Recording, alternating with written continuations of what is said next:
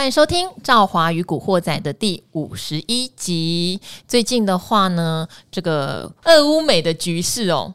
真的，说实话，我有点看不懂。但是我只知道一件事情，嗯、就是普丁不是一个简单的人物。是的，我们真的不要单纯的觉得他说撤军就是撤军，嗯，他说要跟你和谈就是和谈。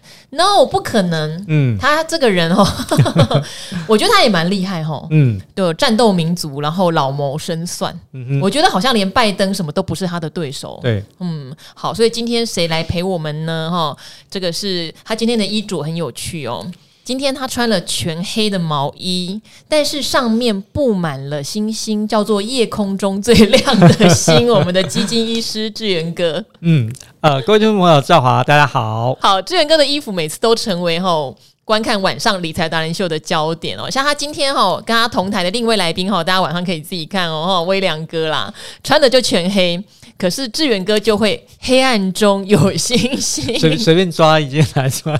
好，为什么黑暗中有星星？其实投资也是这样子。啊、我们常常会觉得，在最绝望的时候，其实很多不管是个股或基金或是 ETF，它的买点就是默默的浮现，只是看你敢不敢。这个时候去把星星放到手上，对，对不对？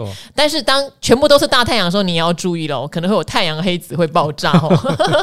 所以投资永远要逆人性、逆市场啦。有时候观察的心得是这样子，嗯、但是像战争这种非经济的因素，有时候就很难很难掌控哦。大家还记得吗？大概一个多礼拜前才说俄罗斯要撤军。那幸好我们稍微会观察哦，油价没有什么大跌，那这个撤军看起来只是一个烟幕弹。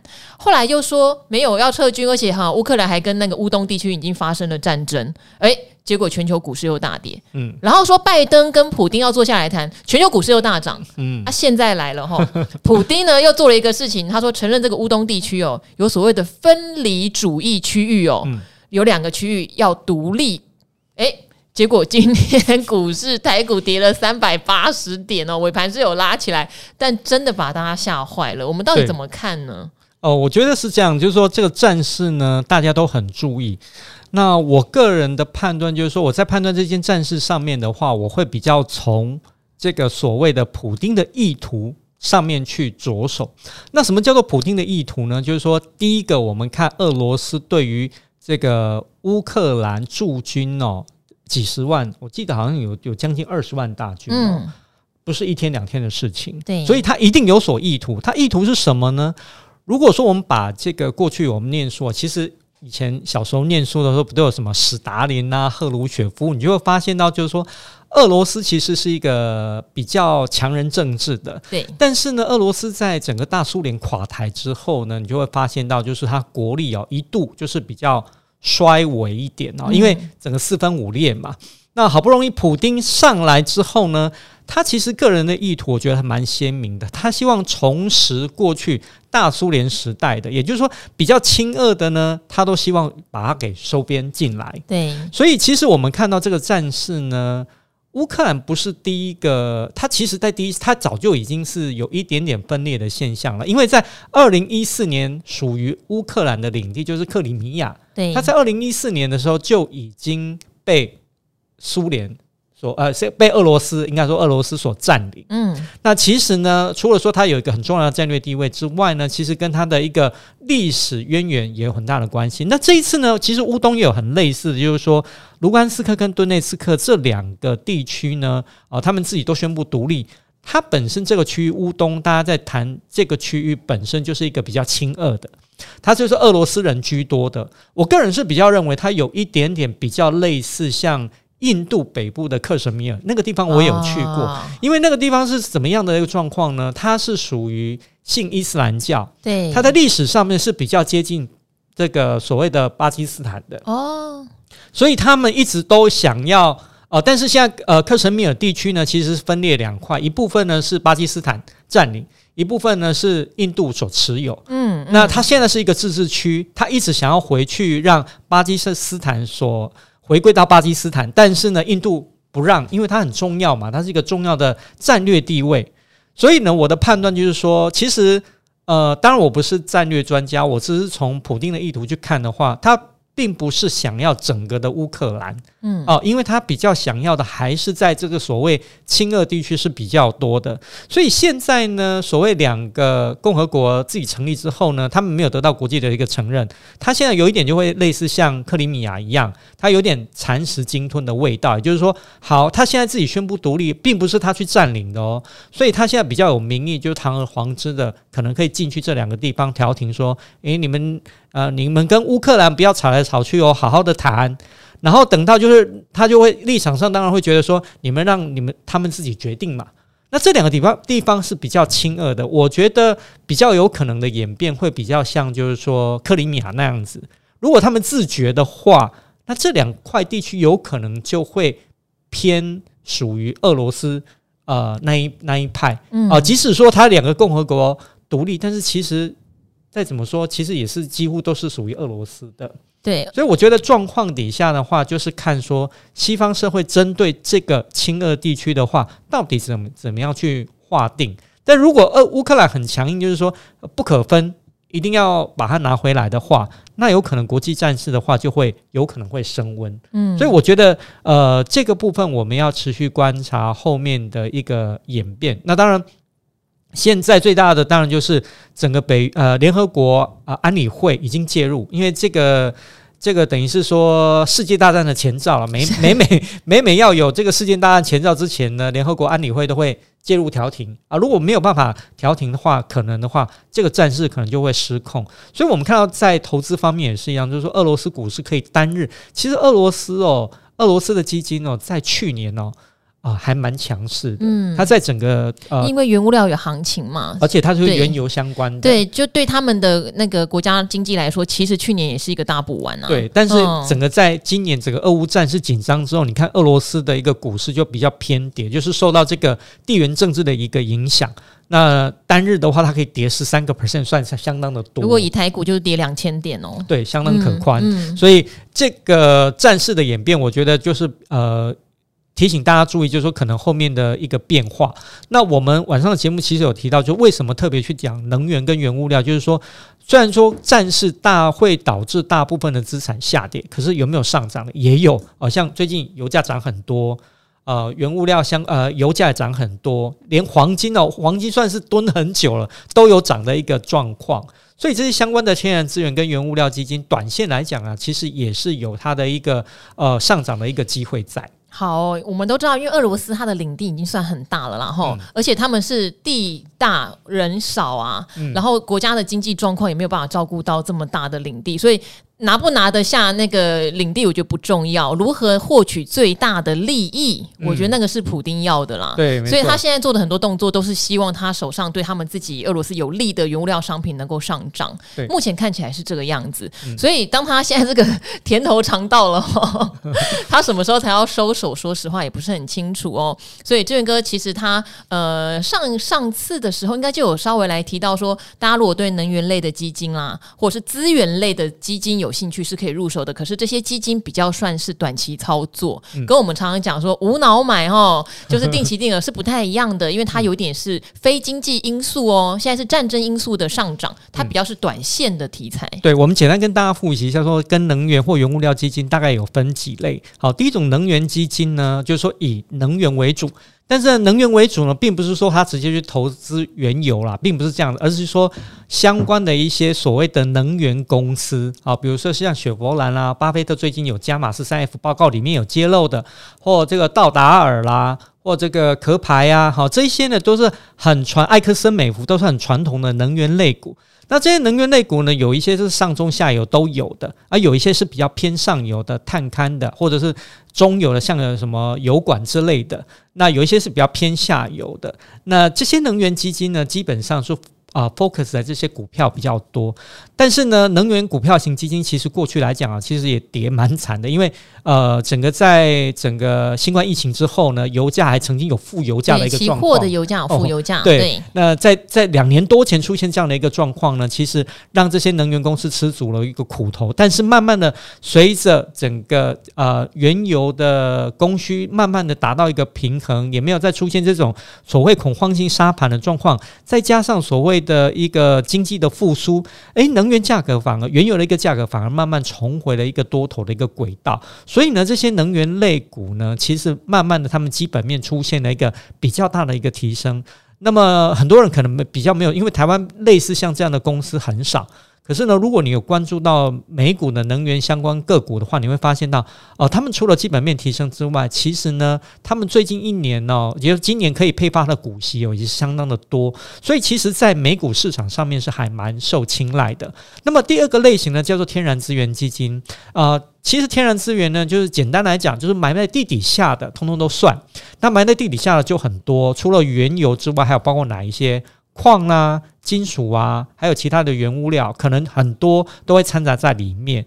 那这一类的基金呢，它就是属于一种比较多元资产分散，也就是说，它在配置上面的话，能源还是为主，但是呢，比例上来讲，没有像能源基金来的这么多，可能它就是在二十个 percent 上下，其他的会配置到一些矿啊、黄金啊这些相关的。所以呢，这几类的基金，大家提供给各位听众朋友做一个参考。好，那赵华还是要提醒大家哈，呃，不管大家投资哪一个商品，还是要记得现在的国际局势是比较动荡的。因为除了这个战争的因素之外，大家可能哈之前关注升息，有点忽略战争，现在战事哈升温了，又忽略升息。但是这两件事情哈都并存的哦哈，因为这个战争让原物料的价格居高不下，尤其是油价，它对通膨就有相当大的压力。那美国的升息又是为了压制通膨，它是一环扣一环，所以会有像之前有人。还传说哦，如果真的打起来，可能因为全球股市会大幅重挫嘛，那这个可能拜登就鲍尔就不会升息了。可是其实也不能这样看而已，因为升息是为了抗通膨。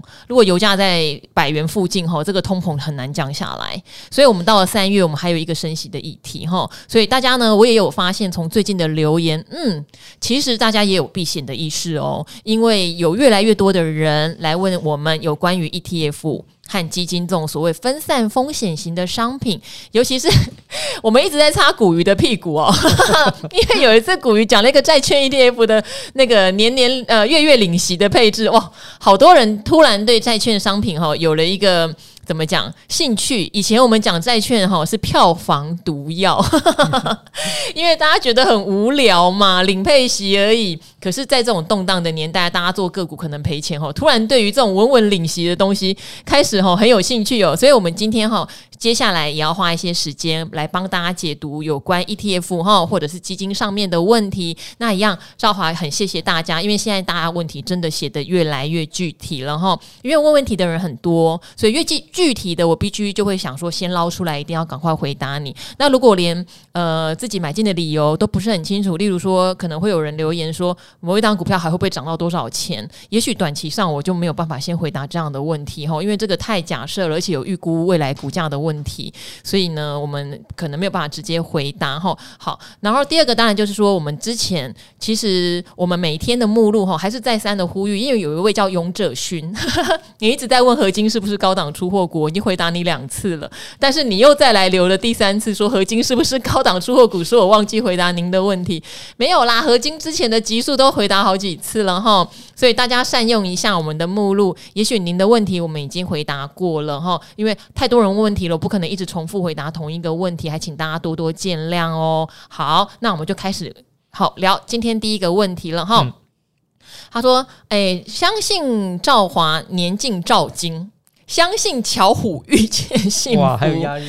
哎，是，我跟你讲，我听众超有才耶，都写到变对联了。我之前说收情书，我现在已经收到那个吼对子了哦。好，这个是台中的 Chu 哈。好。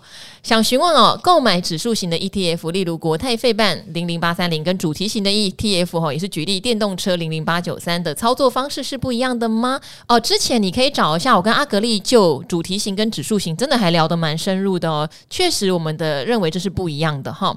好，那他们呃，目前我对于这两档的操作方式是越跌越买，分批进场哦。那费半的理由是像我讲的，跌深了嘛哈，我自己也会长期的来分批布局。那电动车就是它已经破发了，破十五元，前提是未来趋势是要不变的情形，那你还蛮有概念的哦。好，但是疑问点哈，这样的想法对吗？就这么简单吗？十五块以下无脑买就可以了吗？好，太简单，大家会觉得大问号哦。然后还有疑问点二：难道我不需要参考技术面，例如回后买上涨、吞噬、跳空 K D 值或筹码面，法人开始买吗？嗯，节目中讲 E T F 时似乎都没有提到，只有讲定期定额或定期不定额，安心上班跟睡觉。问号问号问号。其实我看了你。不觉得你都挑 ETF 了，你为什么还那么累？如果你真的把这些研究的很好，后、嗯、回后买上涨、吞噬、跳空、KD 值，你都研究很透彻，其实你可以考虑买个股啦。对、嗯，就是因为 ETF 已经是一篮子股票了嘛，嗯、这些不见得是它最好的指标，嗯、而且已经分散风险了。如果又是指数型的，说实话，我想不太出来为什么要要用这些方式。但是如果你做台指期，或是美指期，也许你会需要哦，嗯哦，因为那个是波动，真的是比较杠杆式的商品。ETF 我觉得真的，我自己个人完全没有看这些，然后，嗯、好，题外话，星光台湾费半是不是等上市后破十五元再进场？就好呢。观察大多数 ETF 刚上市时，可能往上冲一下，然后就被杀下来，小于十五元，还要扣除广告费成本等。此时进场就好，不要傻傻的去募集。这个刚好是我跟志源哥之前有讲过的一个秘密，然后所以显然你有听到，你有听到就放心里，然后不要拿出来公开问了，我们会对不起这些发行的 ETF 公司哦。所以其实你自你自己知道解答，你也听过我们聊喽哈。好，那前面两个问题一样，请志源哥对我补充一下哦。第一个就是说，呃。我们先讲说，如果你是投资指数类，像国泰费城半导体指数，或者是说这些国泰的电动车的这些 ETF 的话，我觉得还是有点不一样，因为一个主题型，一个是指数型哦。嗯、那基本上他们都有追踪那个指数。那如果顾名思义的话，你买费城半导体，一定是。看好这个所谓的沸腾半导体指数后市的一个发展，嗯，那因为它的一个成分股也相当的多，所以你可能那些啊、呃、台积电啊、辉达啊这些，你就同时要注意一下。电动车的主题型的这个 ETF 就比较不一样，就是说它是 focus 在单一产业，就是所谓电动车产业上面。那么你要去看一下，因为呢，我们也有讲过，在节目中有讲过，其实现在国内的电动车 ETF、哦、大概可以归类五档，有分国外组跟国内组。我记得上次好像有讲，刚好有讲。对，对，那其实就算是国外组好了，他们还是有一些不太一样，因为有的可能就是很纯的电动车的概念，有的可能是。呃，衍生到所谓的未来移动经济，哦，这是不太一样的。你要是看说哪一个指数追踪的，或哪一个概念是比较吸引你的啊，你再去投资。那另外一个就是说，所谓的破发哦，我觉得破发只是一个参考原则，并不是说破发的这个 ETF 你就可以无脑买哦，并不是这样子。你还是要掺杂一下你对于这个市场也好。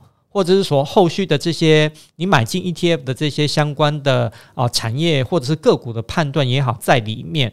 那破发的话，只是说你可能进场的时间点会比这个投信呢布局的时间点来得低一点啊，是这样子的一个概念哦。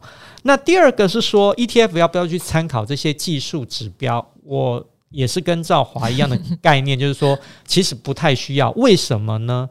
因为呢。我们看这些技术指标，大家不要忘了，我们看这些技术指标是看个股，它是受到单一因素的影响。台积电就是它本身的营运跟筹码，跟大家对它后市的一个看法。嗯、可是我们讲 ETF 不是哦，我们常常在强调 ETF 是一个什么团体战。嗯，我如果今天有一个科技型的 ETF，它可能有联电、台积电啊、联发科、大力光很多不同的组成。我们在看这些所谓的股票型的技术指标啊，K D、R S I 这些啊，必须是单一因素的。那如果我们今天是一个多重因素的团体战的影响，它不会因为单一个股的影响而所有所影响而来的这么大。所以至于说它什么呃净值创新高这种项，我也不太看的，因为没有什么意义。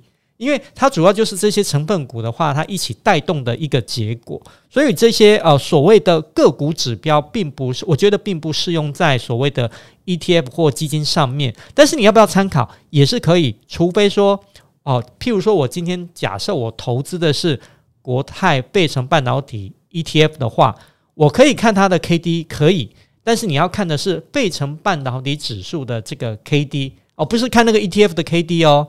你看那个指数的 K D 来做你要不要进场或离场这个 E T F 的判断，这个是可以的。但是这种只有呃在所谓的单一指数上面哈，它并不并不是在主题型上面，因为主题型的指数哦，通常你比较不容易在市场上拿得到。比如说那些电动车的 ETF 都是他们跟指数公司编的，编的嗯、你要看得到的话，通常只有在投信公司里面才自己看得到。那比较在外面市场上看得到，都是那种单一市场、单纯的这种呃所谓市场指数的部分，你比较看得到。这个时候呢，你可以拿那个指数的。技术指标来做，我也讲是说参考，并不是绝对哈，只是提供给各位听众朋友做一个参考，这样子。好，我这边也也补充一下哈，可能大家有听到我之前会提到说，如果买零零五零，大家可以去参考施生辉老师，因为零零五零就是整个追踪台湾的大盘指数，那他有发现其中一个规律，它会跟大盘的 K D 值有一个比较明确的联动性，例如 K D 值低，呃 K 值低于二十，都相对是低点；K 值高于八十，相对是高点，它。是只用这个做零零五零，就是台湾的大盘指数。对，好，其他的主题型的，他也完全没有用这个方法，他也不买其他主题型的。哈，我觉得那是他找到一个很蛮妙的规律，而这个规律是真的经过长期有验证。其他的就比较难，例如大家还记得我们去讲之前元宇宙的 ETF 吗？因为 Meta 大跌，那 ETF 的好处是 Meta 大跌，可是其他做一些云端技术平台的股票大涨。所以他就把整档 ETF 的跌幅就控制住了，这个才是重点。好，这才是重点，因为你里面一定会有一些股票。呃，状况很好，有些股票刚好状况不好，可是因为你是一篮子，所以一涨一消之下，只要长期趋势是向上的，就没有什么大问题。对，所以你用这个来看技术指标，你会失准。嗯，你会失准，因为里面可能有五档是大涨，只有 Meta 因为重挫，对，然后造成这个结果。哈，好，所以这就是志远哥讲的，为什么呃这个东西哈，你研究那么透彻，其实你可以去做个股，个股的波动也比较大。那你做 ETF，其实就是希望你不要那么辛苦啦。嗯，没错。嗯，好。然后我们再来念一个哈，这个酸辣汤好喝，你又来了，就是应该是第二次念到你的问题了哈。颜值和内涵都破兆的赵华哦，每次在达人秀和古惑仔听到赵华的声音，都觉得正能量爆棚，心情都不自觉好了起来。祝赵华的节目收视长虹，钞票数不完。听完志远哥这集专业的讲解哦，真的是满满的干货，收获良多。因为他是问主动式的 ETF 哦。嗯想主，请问主动式基金的呃，好，你这边主动式基金 ETF 好的部分一个小疑问哈。他说去年像是星光科技啦、统一奔腾啦、统一黑马啦哈，这些叫做主动式基金嘛，绩效都八十趴以上。诶，为什么不申请挂牌 ETF 上市呢？这样我就不用跟基金公司申购啦哈，也不用赎回了，好麻烦哦。小资不是更容易买卖吗？哈，到底是不是因为这些主动式基金哈个股？波动大，编指数时会被打枪，还是换股操作会太麻烦？有没有其他的原因哦？好，弄混喽，你弄混了。ETF 就是要先编指数，它是比较偏被动式投资。对，主动式基金当然它有它的。那个想法，例如你记不记得那个星光创新的文同哥来上我们节目？诶，他上下半年持股整个洗了一轮，请问他指数要怎么编？没办法啊，对不对？哈，这个志源哥帮我们更详细的解说。好哦，简单来讲就是说两个产品是不同的特色哦。其实啊，基金的一个呃，我们如果追溯它的起源的话，就是呃主动式的基金为主。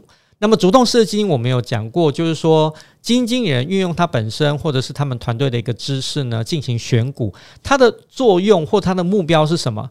打败他追踪的这个所谓的 benchmark。所谓 benchmark 就是一个基准呐，啊，基准呢基本上哦，在在基金公司或市场上讲这个 benchmark，就是说，譬如说像台股基金的话，它的 benchmark 它的指标就是所谓的台湾加权指数。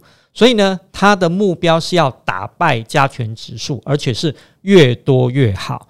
所以呢，我们来看哦，去年台湾加权指数涨多少？差不多二十三点多个 percent，二十三点六个 percent，我记得。那么我们第一名的台股基金涨了多少？八十几个 percent，好像就超过八十六个 percent。嗯，所以它远远的大幅度的击败了台湾加权指数。所以为什么让它很突出？这也是主动型基金呃经理人的一个价值，因为它的价值在哪边？那牵扯到两个啊。第一个，你的绩效越好，代表你的选股能力越强，所以呢，越能够被市场上所看见，你能够吸引或募集的基金就越多。第二个，当然跟基金经理人的荷包有很大的关系，他的操作绩效越好的话，他可以领到的绩效奖金一定也是荷包满满。所以，为什么主动型的积极呃经理人他要很积极的去创造他的绩效？但是呢，主动型呃管理就是有一个。呃，你也不能讲说缺失哈，就有个缺点，就是说并不是每一个基金经理人都可以照他想象的那个样子啊。譬如说，如果这个经理人他看好所谓的高速传输、元宇宙、那个 ABF 载板，好，他都看对了，哇，那当然就是他的基金就会顺风顺水，绩效来讲的话就是水涨船高。但是如果他可能呃转了其他的一些类股，那他这些类股呢没有涨或没有涨很多。它会绩效会怎么样？就会落后。所以有没有主动型管理的基金落后？所谓的我们刚刚讲到的这个基准指标 benchmark 也蛮多的。那这些基金就是所谓怎么样不及格的基金，因为你连这个市场的指标都没有打败，代表说你输了市场。那么就是因为有一些主动型的基金呃出现这种现象，所以后来这一二十年就慢慢出现所谓被动型的基金。它就可以弥补主动型基金的一个缺点，就是说，最起码这些被动型管理的基金，它不会输大盘，或它不会输它的指标，它会跟它所追踪的指数一样。有很多的很多的这个所谓的市场的投资人，他就会觉得说，没关系，你我也不想要你帮我创造什么超额报酬，因为这个可能我不会选基金，但是呢，你只要跟市场上一模一样就可以了。所以这也是造就为什么最近这一二十年被动式管理比较热门的一个原因哦。所以呃，这两个呢，告诉大家就是说，其实呃，你讲你讲的逻辑可能是呃，因为女股神的那个所谓的主动主动式管理是比较不一样的概念，它是很新的这个 ETF。我觉得在国内来讲的话，还是比较偏被动式管理比较多。这种主动型管理，我觉得。还需要验证，因为你去看这个最近这个方舟投资的 ETF，真的底还蛮深的哈哦，并不是说它它就是一个顺风顺水的一个状况哦，所以我们虽然说叫它女股神，可是如果以它现在的一个投资绩效来看的话，并不是很理想啊。好，而且一般我们被动式的 ETF，因为已经有遵循指数编纂里面的选股逻辑嘛，所以通常所谓的管理费。对，跟它的一些内内扣的保管费会低一点点。对，主动式的都通常会高一点点，因为大家哎要派出团队啊，去扣公司啊，对不对？哈，他付出的成本比较高啦。然后也是所谓的有一些所谓明星经理人的价值所在。虽然现在大家都强调打团体战，不想凸显个人，可是说实话，你也知道说，不管是全世界都有所谓的传奇经理人，不然不会有巴菲特，是好不会有索罗斯，不会有以前的彼得林区，就是你不会有那么多有名的经理人。为什么？因为他个人。人的判断，他找到一些你不知道的资讯，做出你做不到的决定，这些事情是非常有价值的。那这也是主动式基金存在的原因哈。我可以再补充一下，就是说 ETF 有没有基金经理人也是有，有是有对。但是呢，它其实是作用不大，它是挂名的，嗯嗯、因为呢，它其实基金基金公司最重要的工作就是把它追踪这个 ETF 所追踪的这个指数呢。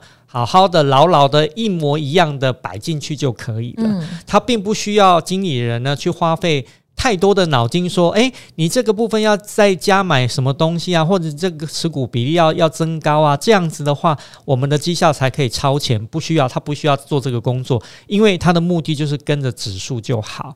所以呢，这就是你会发现到，其实 ETF 比它比较不彰显基金经理人的原因。但是主动式的经理人的话，他们就是目的呢，就是要打败市场，打败这个所谓他们。呃，参考的这个指标，所以两者之间的一个产品的设计上是有很明显的不同。好，希望有解答到你的疑惑哈。那接下来我们以后要回答这一位，他的昵称写无助的山姆，希望大家都不要无助啦哈，大家都可以在股海安心开心哦。好，他要问的就是债券型的 ETF 哈。哦，你问的是套利的问题，我相信有很多人哈，一听到债券 ETF 的配息相对比较稳定，听起来还不错哦，三趴四趴，就想啊，我房贷利率。低低的，我可不可以套利？我相信很多人，连就是我们家的老人家长辈七十几岁都问过这个问题哈。好，那赵华 是当然先回答是说尽量不要，然后但是我先把你的问题念出来哟。我是一个三宝爸。首先感谢美丽与智慧兼具的赵华女神无私的分享，日更真的太佛心了，每天都会听古惑仔跟理财达人秀哈，增加自己投资的知识跟观念。他说古鱼哈，你看古鱼，我们一直在帮你擦屁股，哎，古鱼会有一段时间没有来，所以我们先帮古鱼回答，不然你们会等太久哈。志远哥可以帮古鱼擦屁股的啊，好。他说债券 ETF 的相关问题，他问了一些蛮不错的哈，例如美国持续升息哦，导致高收益债发生问题，为什么？好，这两个东西不见得是相关的哦。高收益债发生问题也是有可能啦。高收益债的问题就是他们的信评比较低嘛，比较不好，大家会他们怕他们会倒闭哦。哈，对于债券 ETF 会有什么影响？会不会导致无法配息？好，债券 ETF 哈会不会因此下市？他说，因为目前购置了房产增值，想增贷部分资金出来购置 ETF 来进行套利，好不好？哦，理财型房贷利率一点八呀。那你们讲这个债券收益的年息不是有四点五吗？那如果长期持有的话，我不就有二点七可以套利吗？是不是有什么风险或问题是我没想到的？好，哦，这个问题很好，我觉得，呃，你可能忽略了一个前提要件啊，哦，这个你所谓的套利呢，是建筑在说你投资的这个债债券 ETF 呢一定赚钱。如果说你一年赚得到四点五个 percent，那么你现在这个房贷理财型的房贷利率是一点八，你才有所谓的二点七趴的一个套利的空间。可是呢，市场上啊，没有一个商品可以保证赚钱。就算说债券 ETF 也是一样，你只能说债券 ETF 它的一个波动性来讲的话，是比股票型的 ETF 来得低。这是为什么呢？我们在讲说基金的报酬，任何的基金都一样，不管是债券或者是股票，甚至于所谓货币市场，它有几个很重要的，就是说它是一个总报酬的一个观念哦。那如果以债券 ETF 来讲的话，哈，跟它就是说，你除了固定领到的息之外，还要加一个资本利得或者是利损，因为也就是说。你固定是领到了息没错，可是呢，基金经理人他买进这个债券时候的这个价格，如果他买的比较高，但是债券的价格后来跌下来了，他会有资本利损，不是赚钱的哦。除非说他买的价钱比较低，后来他又上涨，这部分才会有一个资本利得。所以基金的报酬基本上是两块把它加在一起的。所以就算说你领到了息，如果你的资本利得那一块并没有。呃，正的话，你有可能还是会被侵蚀掉。所以，我们为什么讲说，呃，不要认为就是说债券 ETF 哦是一定赚哈，并不是这个样子。那它其实如果呃，听众朋友如果观察到的话，就是其实在新冠疫情刚开始的那一段时间哦，很多呃，因为市场上比较恐慌，很多市场上的这种机构法人反反而去追逐所谓的一个。债券，所以让整个债券的一个价格呢，那个时候其实是涨蛮多的。所以你会发现到国内这一些所谓发行的这些债券 ETF，其实那个时候他们那个绩效还蛮吓人的。我那时候看啊，普遍都是差不多。很短的一个时间点都是二三十个 percent 以上，但是这是一个比较不正常的一个现象，就是说它来自于资本利得的部分是比较多的，并不是来自于它固定收益的一个部分。那多数呢会投资债券 ETF 呢，像寿险公司很多，其实它看重的就是说，如果你在这个正常的一个情况之下的话，那你在资本利得这一块是比较平稳的状态底下，你的确是可以。稳稳的把这个所谓的债券的固定收益把它给赚进来的哈，但是这个并不是绝对，我要提醒提醒大家注意一下。好，他问了高收益债持续升息会不会导致高收益债发生问题哈？那这个如果高收益债有问题的话，ETF 会不会配不出息来？嗯，这个呢，我们也是强调，就是说，呃，为什么讲说债券的价格跟殖利率成反比？也就是说，殖利率在往下走的时候呢，债券价格是会往上升的；但如果利率往上走的时候呢，这个债券价格是会往下跌的。所以呢，这个东西呢，我们刚刚就可以回答到，就是说，对高收益债还是会有影响的。那另外呢，就是会不会有下市的问题？这个跟经理人买进的一个债券也是有很大的一个关系。其实债券呢，债券的基金或债券的 ETF 最怕是买到什么？所谓他持有的这个有价证券的部分出现违约的一个现象。所以说，譬如说他今天买进了一家公司的高收益债。对不对？那这个公司呢，因为呢，它可能性评没有那么好，所以它给市场很高的这个收益。但是如果它经营不下去，出现破产、那个违约的，它连本业都经营不下去，怎么可能还付出了钱来？所以这个时候呢，就会有一个危机。但是呢，经理人一般来说的话，尽量啦，就是说不会让这种情况发生，他还是会参考很多一种客观的一个状况。就算说他现在的性平不好，他还是会参考他其他目前的一个客观的一个状况。但是呢，不能排除还是会有，因为它毕竟是一个呃相关的一个风险。所以这一块来讲的话，提醒大家留意一下，高收益债券通常来讲就是呃整个信用平等稍微比较差一点点啊、那这块来讲的话，它波动的一个风险会比。这种所谓的政府级的债券也好，或者是所谓的投资型等级的债券也好，会来得大一点。好，我这边补充说明啦，因为呃，我相信你可能听到，就是我跟阿格力有特别帮古鱼擦屁股的时候讲说，如果你是房东哈，你有这样的租金投报率的时候，你不要太在乎房价的波动。那当然，俊哥有提醒啦，就是如果以基金或是 ETF 总报酬的观念，哦，你价格的波动加上配息的状况，应该加总来看。好，那当然这边我们的前提假设就是这些债券并不是那么容易就倒闭，然后因为它是 ETF 嘛，它可能同类型的债券买进来之后，它的价格虽然会波动，可是配息因为一开始就注定有那样的票面利息，所以配息应该不至于发生大的问题。我们是以这样的假设前提。呃，价格是一定会波动的哦，嘿，各位，价格一定会波动。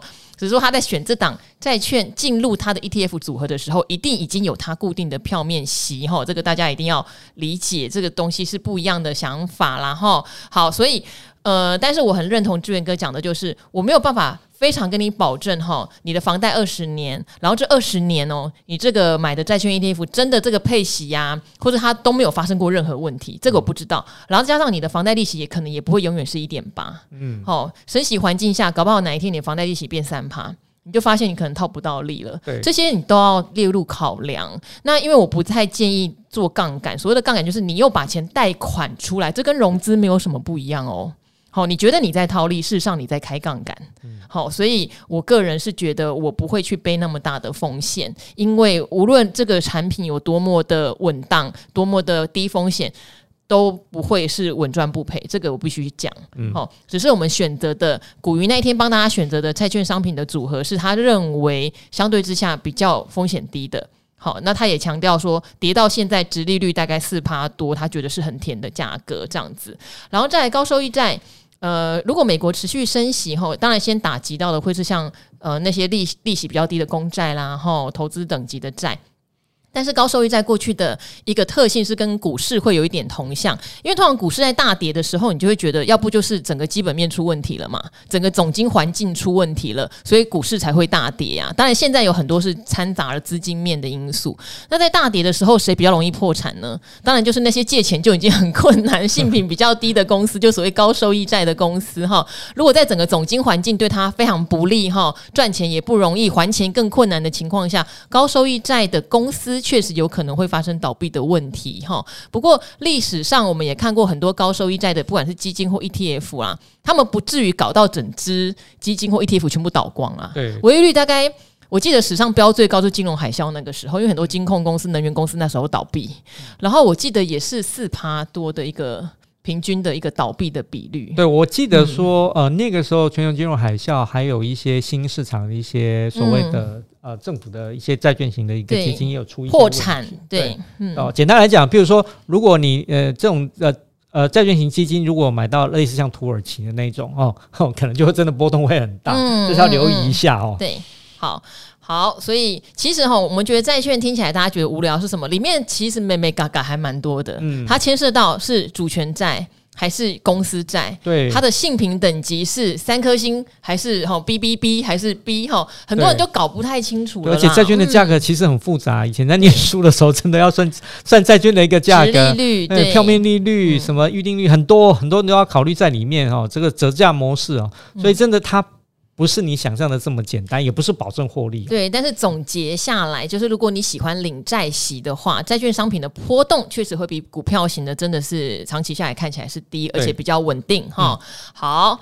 然后 讲到还是觉得在变教科书了哈。好，美丽知性的赵华自组 ETF 的我又来报道，发现大家会重复留言耶，因为你们发现你们留言很有技巧之后，很容易被选到，对不对？好，一月二十五号听到帅气的智源建议大家考虑 ETF，于是在一月二十六号勇敢的为了智源贡献出我的第一次，哎，赚钱了耶！进去想买几张试水温，也依照你们说的破发 KD 二十左右，但是你好像听。另一半呢，因为我们刚刚有特别强调，不是破发就一定无脑买，也不是 K D 二十是讲每一档 E T F 哦，K D 二十是讲施胜辉大哥的零零五零哈。虽然选的是被你们念到爆发。呃呃呃，报换股频繁那档 ETF 就是某档高股息 ETF 了哈。不过因为按照纪律买股，目前获利四点五趴，所以呢，只考虑跟他谈一段甜蜜的恋爱，其实他也还不错呀，是不是？哎，再次感谢哈节目目前幕后所有的工作人员及上课的老师。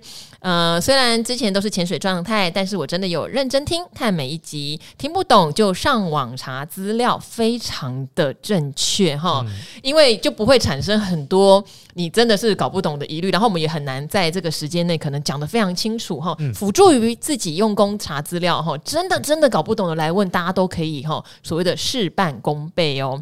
那希望我们的这些小散户也能早日财富自由。我是应该念 Inky 还是 Anky？Anki 哈，然后呢，用户名称是乱码，懒得改了。好，我们再念一个跟刚刚的问题三宝爸的有一点类似的哦哈。好，一样是古鱼产生的问题哦，因为他问的是债息是不是每年固定的收益。谢谢美丽优雅又幽默的主持人赵华每日陪伴我，我也是每日必听的忠实观众。嗯，你好哦。对于债券比较不熟，也想配置一些债券。听古鱼说债息是固定的。但我查了零零六九七 B 袁大美在二零一九至今每年的债息都不同耶，是不是我有解读错误呢？想麻烦老老师们解惑，谢谢您，祝您青春永驻，节目长红。好，那刚刚前面已经提到了哈，一张一档，就是这一档债券在发行的时候就会有固定的票面利率，这个是如果你一开始就参与认购，是单一债券。他说要给你三趴就三趴，他说要给你五趴就是五趴，这个不变。嗯、但是不要忘喽，您买的是债券的 ETF，它里面不会只有一档债券哈，它会有很多档债券，而且它会有定期，例如说进进出出就要筛筛掉一些组合嘛哈，所以它不会是 ETF。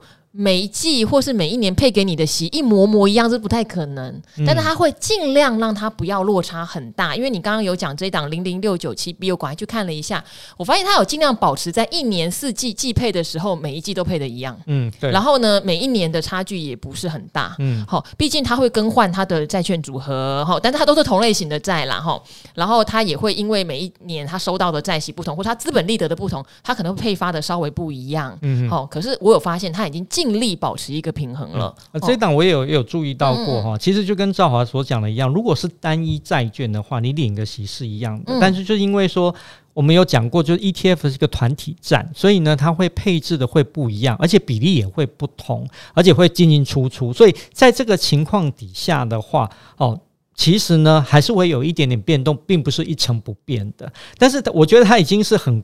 他也是希望说，就像说，呃，比较固定的这种殖利率给投资人呈现，给投资人看。嗯嗯嗯，所以呢，我也有发现到，的确，他每次在配息的时候，已经都是算蛮接近的。好，但是不是说他。固定不变哦，也还是会有所变动哦。嗯、大家可以再观察一下。好，希望有解读到你的问题哦。哈，好，我最后再回答一个他问我的啦。哈，我尽快回答，因为时间也长了哈。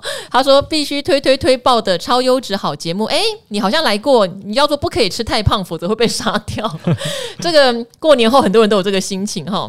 他说：“想请问赵华股与阿格力的投资哈，关于存股波段现金的配置。如果你问我的话，我存股大概三十趴，波段大概四十趴。嗯，对。但是呃，先这样讲好了。我其实一般来说，我投入股市的资金大概是六十到七十，我都会留三十到四十的现金。嗯、然后这个六七十里面，我存股大概三十趴，波段大概七十趴，因为我比较积极一点。嗯、好。”好，然后存股标的哈，联强已经涨超多了，也都不会考虑卖掉吗？哈，阿格力的九九四一应该是玉龙吧？好像是还是还是哪一档？好，九九四一，他会卖掉走一趟，我不会考虑卖掉。诶，你有发现今天联强还是红的吗？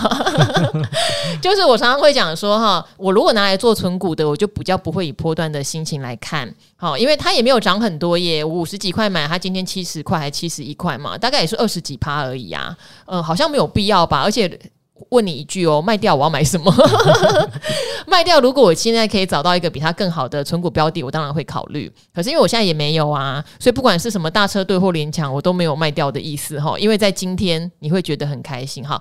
领到的股息都什么时候投入呢？那赵很懒哈，领到的股息，我也不知道他什么时候已经入账了哈，我是错误的示范。但是因为我就是固定知道我的资产部位有多少啦，所以我也没有什么再投入不投入。我就是看到今天如果它的价格有比较明显的回跌，是我存股的标的，我可能就会再加一张。好，就看你自己的财力的状况而定，而没有规定我什么时候要投入哦。呃，古鱼存股基本上都是 all in 吗？记得赵华跟阿格力不是，古鱼也不是啦。我们跟我一直帮古鱼解答问题哈，古鱼也不是，古鱼也不是，古鱼也很倡导说，要不然就两个户头。一个户头存股，你看都不要看它；一个户头就是你可以偶尔做个波段，免得你手很痒这样子哈。非常感谢赵华和来宾无私分享，提醒风险，只是投资非常需要理性，看得上上下下的数字很容易迷失自我，忘了初衷。每天一定看理财达人秀，也收听每一集的赵华与古惑仔哟。希望能早日财富自由的股市小白，好，谢谢你哦，回答的比较快哈。如果有您听不清楚的，也可以再留言给我们，然后好，最后念一个哈，我觉得你的。呃，留言很温暖，所以我又留到最后一个，让我们有一个很温暖的 ending 哈、五星不够表达我对您的爱，哈、哦，令，他叫做令哈，应该就是令啦，嗯，因为他的昵称是 Sherry，但是应该是令。他说感谢赵华辛苦的日更，造福很多的散户，即使我没有办法百分之百听懂节目的内容，但我就是想听，哇，很可爱哈。嗯有天跟男友的对话居然是赵华说周六会有寒流哦，哎，没有骗你耶，真的来了，请叫我东森王淑丽之代班人。礼拜四要回温了，快要看见太阳。志远哥说礼拜四要回温了，然后正好刚刚看到明天可能雨会下得更大，再忍耐一下哦。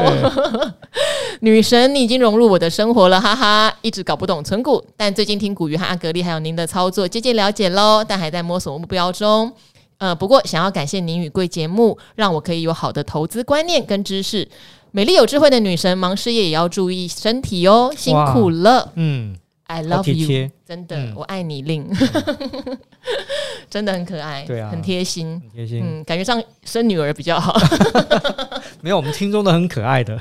好哦，那今天呢，非常谢谢在这个温暖的留言中结束了这一集的《赵华与古惑仔》哈、嗯，谢谢大家的问题，我们真的回不完了啦哦。嗯，谢谢大家，也谢谢志源哥、哦、又陪我们快要一小时。好，嗯、那我们今天就跟各位听众说拜拜喽，好，大家拜拜，下次见喽。